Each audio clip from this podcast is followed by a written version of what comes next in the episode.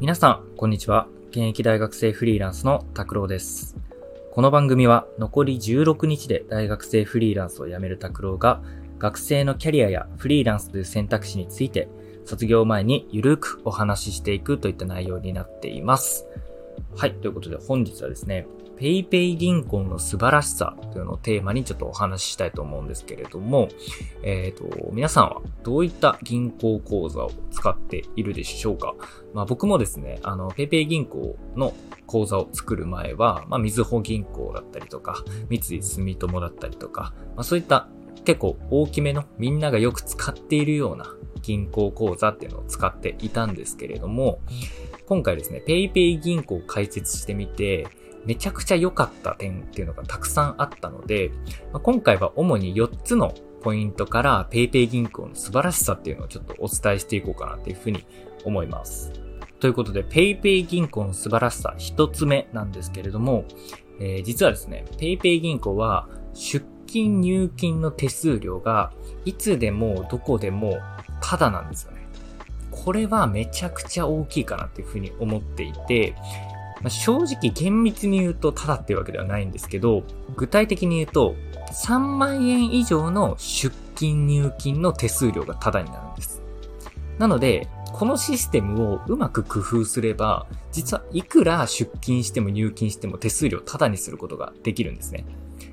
例えば、1万円現金を下ろしたいっていう風になった時は、4万円を出金して3万円を入金すれば、手数料無料で1万円出金できるんですよ。で、これ ATM 使う時間倍になっちゃうっていうのがちょっとデメリットなんですけど、これを使えば、どのコンビニの ATM でも、いつでもタダで好きな金額が下ろせるっていう。これは、かなりいいところなんじゃないかなっていうふうに思うんですね。で特に大学生とか、その手数料の200円とかでも、やっぱちょっと躊躇するじゃないですか。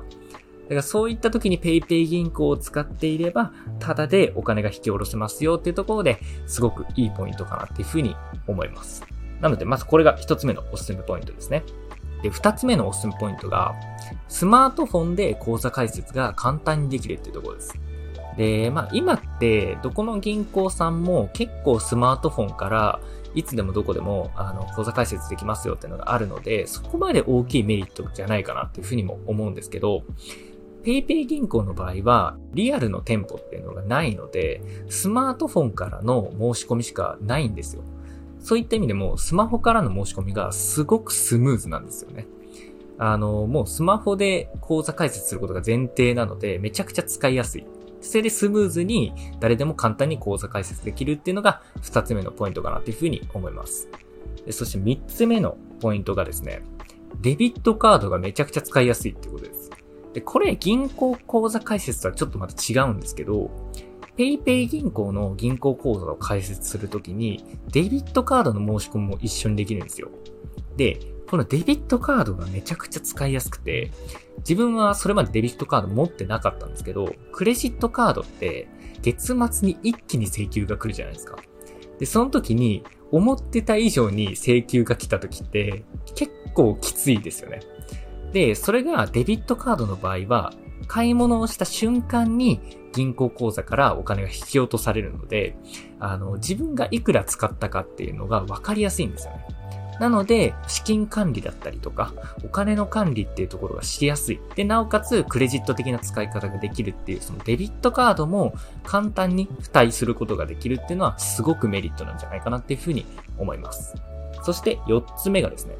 PayPay との連携がめちゃくちゃ便利ってところです。今多くの人が PayPay 使ってると思うんですけど、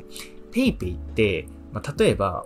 あの、友達とかと飲み会とかに行った時に、あの、支払いを自分が全部一括でまずやって、で、その後なんか PayPay で友達から、あの、お金を送ってもらうみたいなことが結構あると思うんですね。でそうすると、PayPay 残高がめちゃくちゃ溜まっていっちゃうんですよ。で、PayPay って PayPay 残高を現金化することができるんですよ。ただ、それが PayPay 銀行じゃない銀行の場合